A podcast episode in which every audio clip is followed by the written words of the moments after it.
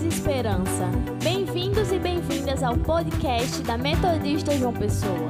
Uma família que ama, acolhe e cuida. Nos acompanhe nas redes sociais. Arroba Metodista João Pessoa. Bom dia, meu irmão, minha irmã. Que bom nós estarmos aqui nessa manhã, nessa segunda-feira, podendo refletir à luz da palavra de Deus, podendo ser ensinados pelo Santo Espírito do Senhor, poder abrir o nosso coração para que nós possamos ser mudados, moldados, transformados pela palavra de Deus. Enfim, nessa manhã de segunda, nesse tempo de quaresma, nesse tempo de ida ao deserto voluntariamente, para receber a palavra de Deus, para sermos capacitados para sermos libertos de nós mesmos. Enfim, essa manhã onde nós podemos parar um pouquinho do nosso tempo, nosso tempo para refletir, para ser ministrados pela palavra de Deus. O texto que eu quero ler com você nessa manhã se encontra lá na segunda carta de Paulo aos Coríntios, capítulo 5, o versículo é o versículo de número 18. A tradução que eu vou ler aqui é a tradução da GWT. Na tradução para o português seria Palavra de Deus, versão Palavra de Deus. Que nos diz assim: Deus restaurou o nosso relacionamento consigo por meio de Cristo e nos deu o ministério da restauração de relacionamentos.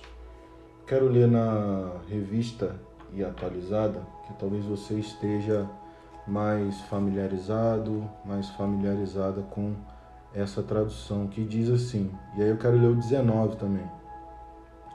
Ora, tudo provém de Deus que nos reconciliou consigo mesmo por meio de Cristo e nos deu o ministério da reconciliação, a saber que Deus estava em Cristo reconciliando consigo o mundo, não imputando aos homens e às mulheres as suas transgressões e nos confiou a palavra da reconciliação.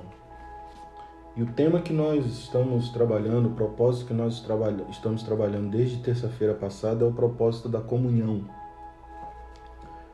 Deus está ministrando muito aos nossos corações através desse propósito. E o tema que eu quero conversar com você nessa manhã é restaurando a comunhão quebrada. E aí eu quero iniciar com a frase dizendo o seguinte: sempre vale a pena restaurar relacionamentos. Boa parte do Novo Testamento é dedicada a nos ensinar a ter um relacionamento uns com os outros. Nós estamos falando muito sobre isso aqui, né? Sobre mutualidade. Conceito bíblico, um conceito que nós encontramos na Bíblia. O que é essa mutualidade? É o nosso relacionamento interpessoal, né? A última vez que eu estive aqui compartilhando com vocês, a palavra, o termo uns aos outros aparece 365 vezes no cânon bíblico. Ou seja, nós podemos trabalhar a mutualidade durante 365 dias no, no nosso ano, né? Orai uns pelos outros, cuide uns dos outros, amai uns aos outros, perdoai uns aos outros, trabalhando nessa questão do propósito, da comunhão, acho que isso é muito importante. Então, boa parte do Novo Testamento é dedicada a trabalhar, a nos ensinar a como ter bom relacionamento uns com os outros. Deus quer que nós valorizemos e nos esforcemos para manter os nossos relacionamentos. Em vez de descartá-los por conta de uma mágoa, de um conflito, de algum problema, nós devemos nos esforçar para manter os nossos relacionamentos, para valorizar os nossos relacionamentos. E a gente tem sempre falado sobre a maneira como a gente vive, né? Parece que os relacionamentos são descartáveis, assim como uma garrafa PET que tenha uma água de coco, um refrigerante ou qualquer outro tipo de de lixo. O convite de Deus para nós nessa manhã é valorize os relacionamentos. Nós devemos valorizar os relacionamentos. E aí o Paulo vai nos ensinar o seguinte, que a nossa habilidade de nos darmos bem com outras pessoas é uma marca de maturidade espiritual.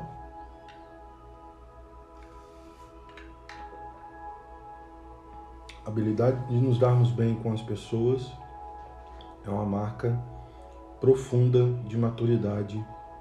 E eu quero também acrescentar aqui pessoal, né? Uma vez que Cristo quer que sua família seja reconhecida pelo amor entre os seus membros, perder a comunhão um testemunho deplorável depõe contra nós aqueles que dizem crer na palavra de Deus, naqueles que dizem crer no Cristo que reconciliou consigo todas as coisas. Nisto serei conhecidos quando vocês amarem uns aos outros. Se nós fugimos desse mandamento bíblico, se nós fugimos desse ensinamento de Jesus, isso depõe contra a nossa fé. Isso não é fé cristã. Uma fé que não valoriza os relacionamentos, uma fé, uma fé que não tenha por base o amor de Deus por nós demonstrado aos nossos irmãos e irmãs não é uma fé cristã. Isso depõe contra nós. Por isso é tão importante a comunhão. E a gente leu aqui o, o, o texto base no livro de, de Coríntios, né? E o próprio Paulo ele vai pegar firme nessa questão com a igreja lá em Corinto, né? Ele diz que a igreja de Corinto está dividida em facções. Facções. Isso depõe contra a gente. E aí, falando sobre restaurar a comunhão, que é esse é é o nosso tema dessa manhã, uma coisa que nós devemos aprender enquanto filhos e filhas de Deus é que nós devemos ser pacificadores e pacificadoras. Se queremos trabalhar no ministério da reconciliação, da restauração, nós precisamos aprender a ser pacificadores e pacificadoras. E isso está bem expresso por Jesus lá no, no Sermão do Monte, lá no capítulo 5 de Mateus, né? Bem-aventurados os pacificadores. E eu quero colocar aqui as pacificadoras. E é aqui, quando Jesus está falando bem-aventurados os pacificadores e pacificadoras, ele não está falando de pessoas que só amam a paz. Porque nós temos pessoas, acho que todos nós, o mundo inteiro, seja cristão ou não, quero entender que todos, todos e todas amam a paz. Mas Jesus não está dizendo aqui somente aqueles que amam a paz, não está dizendo de só amar a paz. Ele está dizendo de pessoas que trabalham pela paz. Pessoas que trabalham pela paz. Pessoas que se incomodam ao olhar para o mundo e perceber o mundo um lugar de muitos conflitos. E aí Jesus está nos convidando nessa manhã a ser aqueles que trabalham pela paz, aqueles que procuram efetivamente solucionar conflitos. E aí eu quero dizer para você que ser pacificador e ser pacificador é um trabalho árduo. Quando nós tomamos posse dessa palavra aqui em, primeiro, em 2 Coríntios, capítulo 5, versículo 18 e 19, onde Deus está nos dando o ministério da reconciliação, quero dizer para você, é um trabalho árduo mas é um trabalho que vale a pena. Todos nós fomos moldados e moldados para ser parte da família de Deus. Deus nos chamou para o propósito da adoração, Deus nos chamou para o propósito da comunhão, Ele está nos ajudando, Ele está nos ensinando durante ao longo desses sete dias que vale a pena se relacionar e investir em relacionamentos. Em promover a paz, isso é uma das habilidades mais importantes que nós devemos ter. Promover a paz. E aí, como eu posso ser um promotor da paz? E como eu posso trabalhar sendo um promotor, uma promotora da paz? Como eu posso deixar, permitir ser usado por Deus para trabalhar nesse ministério da reconciliação, para trabalhar a restauração da comunhão entre os santos, as santas e na terra? Primeiro passo: fale com Deus antes de falar com a pessoa. E aí, quando a gente fala que fale com Deus, a gente está falando sobre oração. Oração é um hábito espiritual muito importante na vida dos filhos e filhas de Deus. Converse com Deus sobre o problema. Ore a respeito disso. Ao invés de procurar o conflito, ao invés de, de, de, de dar vazão à fofoca, descubra em Deus através da oração como ele pode mudar o seu coração. E ao mudar o seu coração, como ele pode mudar o coração da outra pessoa. Peça a Deus ajuda através da oração. Todos os relacionamentos seriam muito mais tranquilos se nós tão somente buscássemos trabalhar o hábito da oração. Porque se nós estamos em conexão com Deus, eu creio que seja muito impossível não estar em conexão com o próximo. Tinha um pastor meu que dizia: quanto mais próximo do ser humano, mais próximo de Deus. Se nós estamos próximos de Deus, se nós estamos trabalhando o hábito da, da, da oração, nós também estaremos mais próximos das pessoas. Então, Antes de tudo, primeiro passo é a oração. Fale com Deus. Fale com Deus. Antes de falar com qualquer outra pessoa. A pastora Tayana está falando aqui, a oração muda o nosso coração. Segundo passo que nós podemos trabalhar, como restaurar um relacionamento, como trabalhar o ministério da reconciliação é tome sempre a iniciativa. Deus espera que eu e você demos o primeiro passo, meu irmão, minha irmã. E aí aqui eu não estou falando, isso aqui não é receita de bolo, isso aqui não é bula de remédio, de remédio. Eu não estou dizendo para você que é fácil. Eu disse que aqueles e aquelas que querem trabalhar, querem ser pacificadores e pacificadoras, está exercendo um ministério árduo. Mas a palavra de Deus está nos ensinando nessa manhã que nós devemos tomar a iniciativa. Não importa se você ofendeu ou foi ofendido, Deus espera que eu e você demos o primeiro passo.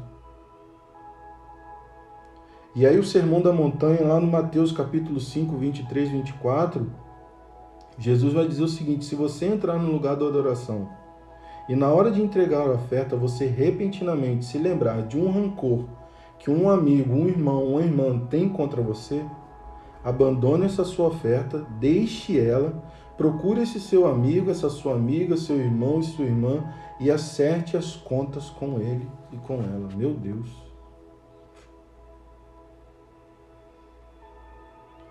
Planeje imediatamente uma conferência de paz. Planeje Resolva esse conflito. Quando se trata de conflito, meu irmão e minha irmã, o tempo não cura, o tempo não cura nada. O tempo não cura nada. Ele só faz com que as mágoas, o rancor, a tristeza, a falta de comunhão se aprofunde. Então Deus espera de nós essa manhã o seguinte: dê o primeiro passo, tome a iniciativa. Terceiro ensinamento nessa manhã é tenha compaixão pelos sentimentos dos envolvidos e envolvidas.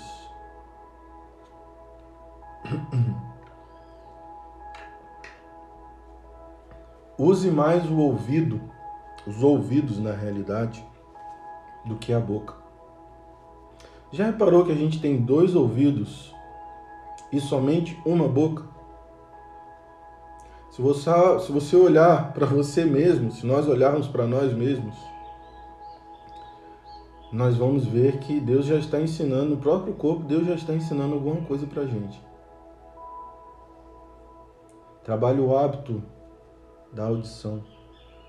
Use mais os ouvidos do que a boca. Antes de procurar solucionar qualquer desavença, primeiro você deve dar ouvidos aos sentimentos das pessoas. Ouvir.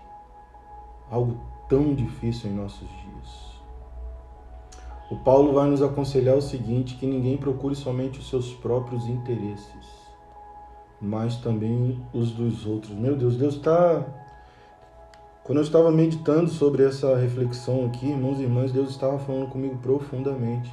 Porque são pequenas coisas, pequenas coisas que nós deixamos de fazer no nosso dia a dia. Se nós não estivermos intimamente ligados e ligados em Deus, ontem nós refletíamos sobre a videira, estar enxertados, estarmos ligados à videira. Se nós não estivermos ligados à videira que é Jesus, nós deixamos escapar esses ensinamentos e nós deixamos de praticar os ensinamentos que Jesus nos deixou.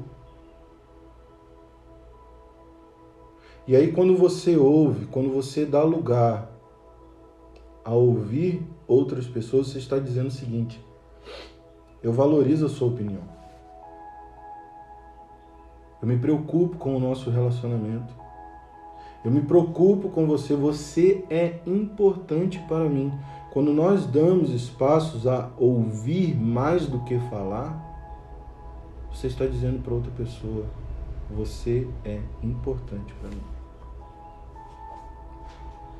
Quarto ensinamento dessa manhã é confesse sua parte no conflito. E isso aqui pega, hein? Isso aqui é difícil. Porque nós estamos cheios de razão, sempre. A gente nunca passa frio, porque a gente está sempre coberto de razão, né? Se nós queremos realmente restaurar um relacionamento, devemos começar admitindo os nossos próprios erros e dificuldades. Jesus disse ainda no Sermão do Monte, né? Tira primeiro a trave do seu olho, para que depois você possa tirar o cisco que está no olho do seu irmão. A começar em nós, a começar em nós, nós devemos admitir, porque nós temos, nós somos falhos, nós somos falhos, nós somos pecadores, nós temos culpa também nisso. Se afirmamos que nós não estamos, que nós não temos pecado, nós estamos enganando a nós mesmos. O evangelho ele nos coloca em xeque. Ele nos coloca em xeque. E nos convida nessa manhã a confessarmos os nossos pecados. A confissão é uma ferramenta poderosa para a reconciliação. A confissão é uma ferramenta poderosíssima então confesse, confesse a sua parte nesse conflito. Confesse qual é a sua culpa. Olhe para dentro de si mesmo, de si mesma, e faça uma reavaliação da sua caminhada, da minha caminhada, da nossa caminhada, da nossa caminhada enquanto filhos e filhas de Deus. Invista, o quinto ensinamento, invista contra o problema, não contra a pessoa. Tá vendo como a palavra vai nos ensinando que os relacionamentos eles são importantíssimos. Porque a todo momento aqui ele está focando nas pessoas. Focando nos nossos relacionamentos, na restauração dos nossos relacionamentos. Não há como solucionar o problema se nós estivermos preocupados em somente identificar a culpa. Não tem como. A Bíblia diz que a resposta calma desvia a fúria, mas a palavra ríspida desperta a ira. Na solução dos conflitos, a maneira em que nós falamos é tão importante quanto o que você fala. Se a gente fala de uma forma ofensiva, a outra pessoa virá como? De forma defensiva. E aí a gente não tem como resolver, porque o nosso foco está na pessoa e não no problema que está entre nós.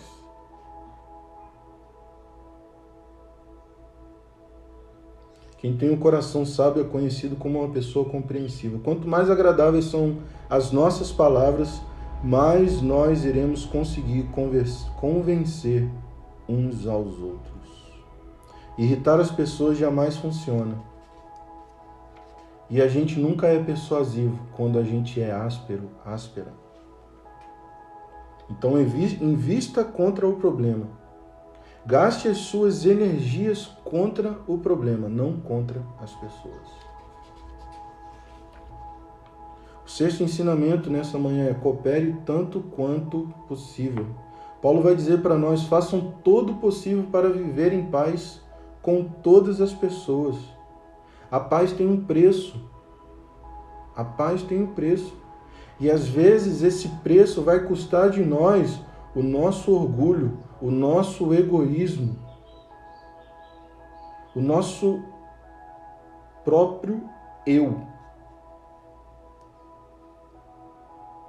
Você vai ser mais feliz, mais bem-aventurado, bem-aventurado quando você cooperar com a paz, ao invés de competir e brigar. Faça todo o possível para viver em paz com todas as pessoas. É o convite nessa manhã. E o sétimo ensinamento é: dê ênfase à reconciliação, não à solução. Porque a reconciliação ela se atém ao relacionamento, enquanto a solução está focada somente no problema. Quando nós focamos na reconciliação, o problema vai perder a importância e a sua relevância.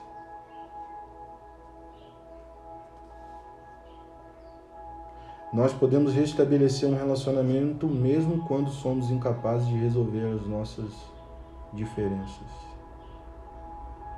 E aí quando eu falo isso, a gente vai ter divergência, gente. O que, espera, o que Deus espera de nós é unidade, não é uniformidade. Nós podemos caminhar de braços dados mesmo sem concordarmos com todos os assuntos. É possível. É possível. É muito possível. Foque na reconciliação, foque no relacionamento. Porque quando nós focamos no relacionamento, nós temos a chance de aprofundar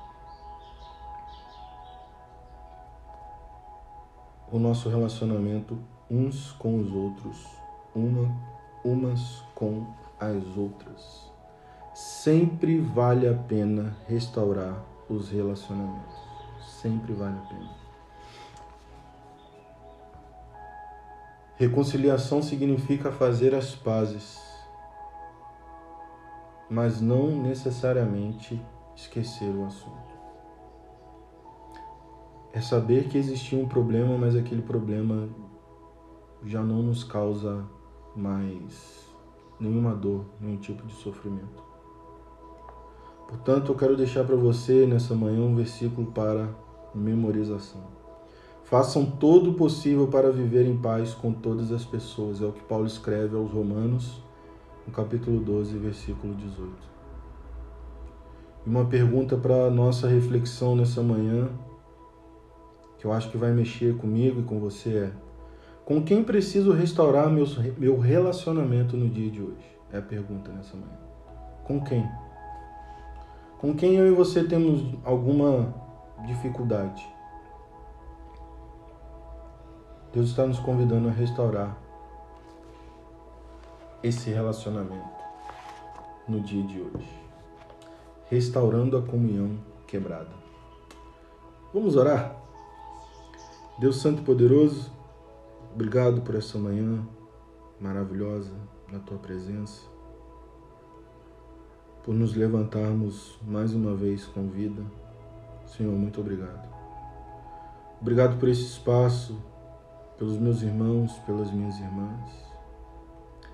Deus, nós estamos trabalhando sobre o propósito da comunhão e nós estamos vendo o quanto é importante vivermos esse propósito.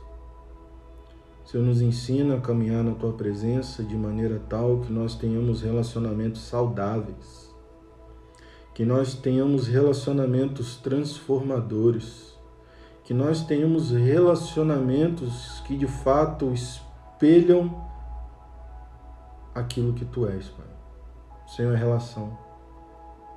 Nós queremos ser um contigo, mas também queremos ser um com o nosso irmão, com a nossa irmã. Nós trabalhamos nessa manhã aqui, Senhor, o princípio da reconciliação. Senhor, nos ajuda a sermos reconciliadores, a trabalharmos nesse ministério com afinco, Senhor. Ajuda-nos a ser pacificadores e pacificadoras, Senhor, a trabalhar pela paz, Senhor, a trabalhar pela restauração dos relacionamentos a começar em nós, a, a começar na nossa comunidade de fé, a começar na nossa família, Senhor, no nosso casamento, no nosso namoro, Senhor, a começar em nós. Nós abrimos o nosso coração nessa manhã para Ti, Senhor, para que o Senhor nos encha com a Tua presença e nos ajude a caminhar, testemunhando o Teu amor. Nisto serei conhecido quando nós nos amarmos uns aos outros. Nos ensina a amar, Senhor, a amar como o Senhor nos amou.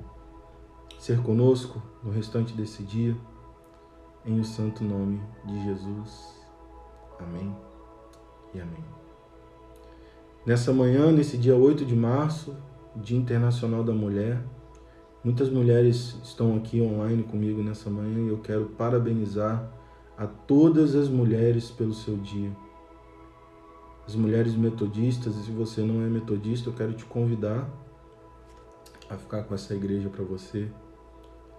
Parabenizo todas as mulheres, mulheres de luta, mulheres guerreiras, mulheres que têm que transpor muitas barreiras para dizer que elas são gente Mas eu quero te dizer nessa manhã, mulher, em Deus você vai fazer proezas. Você é forte, você é corajosa, você é vitoriosa. Você é uma potência na mão de Deus. Eu sou muito feliz de servir a Deus na igreja metodista, uma igreja onde as mulheres têm a oportunidade de ter voz, de construir o reino de Deus. Então, um beijo para você, mulher. E eu também não poderia me esquecer, nesse dia 8 é aniversário da missionária Jadilma. Parabéns, Jadilma. Que Deus te abençoe, querida. Que Deus faça resplandecer sobre você o rosto dele. Que a luz de Deus brilhe sobre a sua vida. Que Deus derrame graça. Que te dê muitos anos de vida. Receba o meu abraço o abraço de toda a nossa comunidade de fé. Nós amamos você. Ó, um cheiro para você também. Que Deus te abençoe, meu irmão, minha irmã. Que você seja abençoado e você possa provar da graça de Deus nessa manhã, nesse dia, em nome de Jesus.